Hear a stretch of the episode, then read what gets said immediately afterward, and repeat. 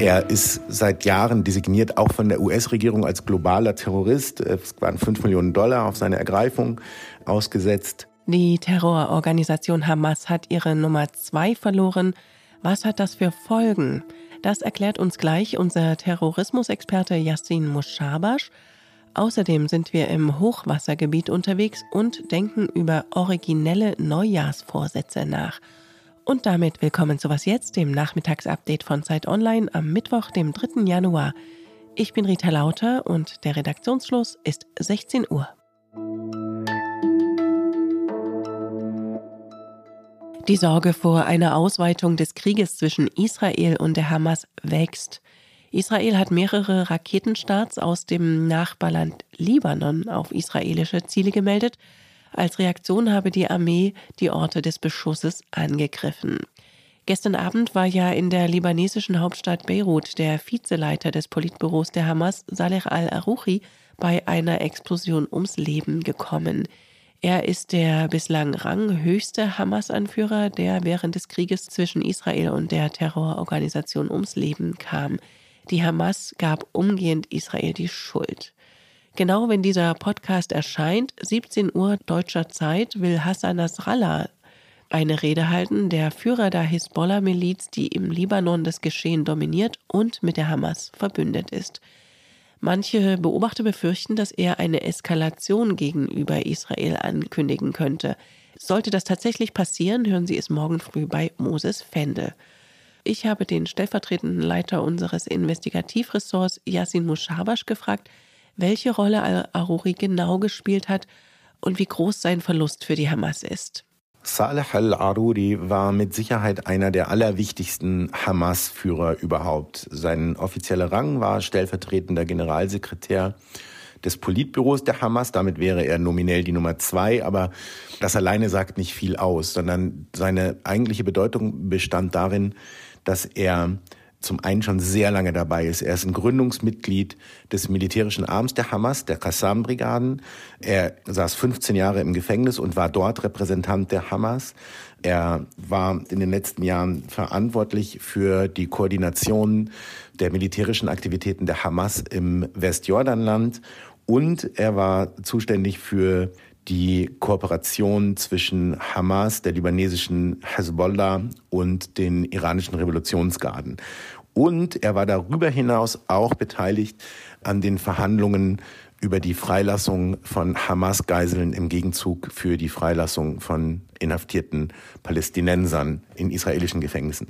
Also das ist wirklich eine ganz, ganz wichtige Person innerhalb der Hamas und entsprechend groß ist auch der Verlust und Yassin hat mir auch erklärt, was der Tod von al-Aruri für die Verhandlungen über eine Freilassung der israelischen Geiseln bedeutet, die die Hamas am 7. Oktober verschleppt hatte. Ich glaube nicht, dass wegen der Tötung al-Aruris alle künftigen Verhandlungen über den Austausch von israelischen Geiseln gegen palästinensische Inhaftierte vom Tisch sind. Da gibt es auch noch andere Leute, die da mitreden und das ist sicherlich eine Position, die auch nachbesetzt werden würde. Dafür ist es für die Hamas von viel zu großem Interesse, palästinensische Inhaftierte frei zu bekommen. Aber im Moment würde ich sagen, sind diese Verhandlungen vom Tisch. Das hat die Hamas auch signalisiert, dass sie wegen der Tötung al-Arudis derzeit nicht bereit ist, weiter zu verhandeln. Das sind natürlich keine guten Nachrichten für die von der Hamas verschleppten israelischen Geiseln. Aber das muss nicht bedeuten, dass diese Verhandlungen nicht irgendwann wieder aufgenommen werden. Eine andere gezielte Tötung, die bereits vier Jahre her ist, hat heute noch schwerwiegende Folgen.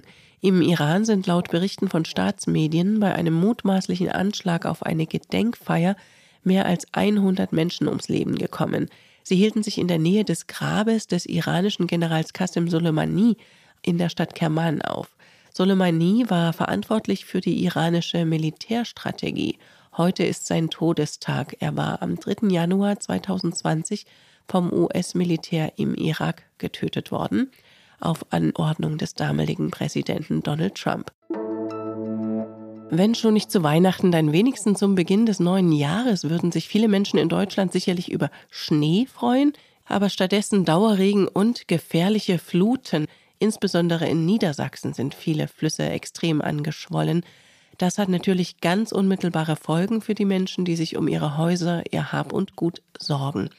So beschreibt es unsere Kollegin Elise Landschek. Sie ist in Rethem an der Aller mal nicht als Podcasterin, sondern als Reporterin im Einsatz. Hier sieht es wirklich ziemlich übel aus. Also die ganzen Felder stehen hier unter Wasser und äh, ich bin hier mit dem THW unterwegs. Die pumpen gerade das Wasser kurz vor einem Bauernhof, also was einen Bauernhof umgibt, zurück in die Aller. Und ja, niemand weiß, wie sich die Lage hier entwickeln wird. Momentan regnet es ziemlich doll. Ich stehe auch gerade unter, damit ich nicht nass werde. Und ähm, ja, man kann nur sagen, Lage ist weiter angespannt in Niedersachsen.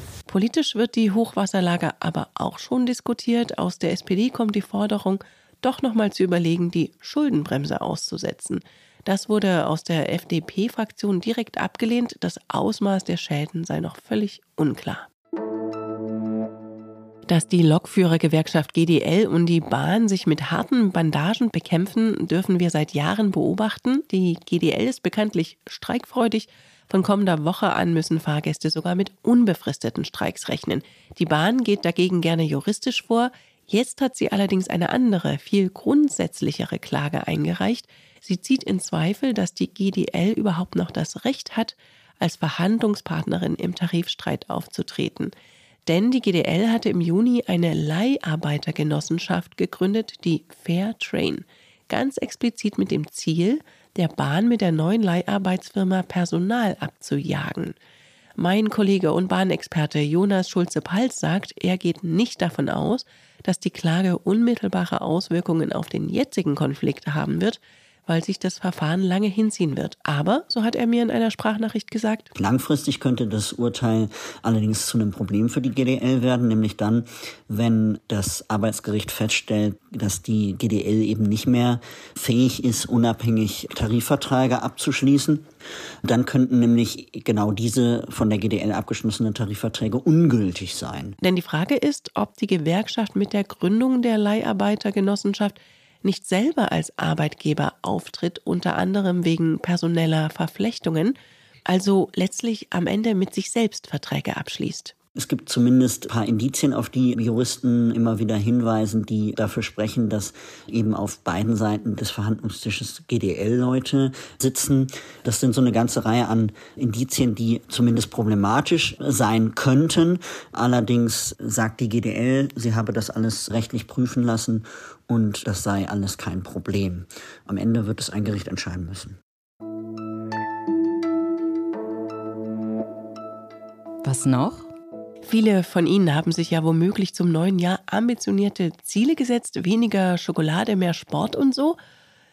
Ich bin da so mittelerfolgreich. Wie praktisch ist es da, wenn man beides verbinden kann?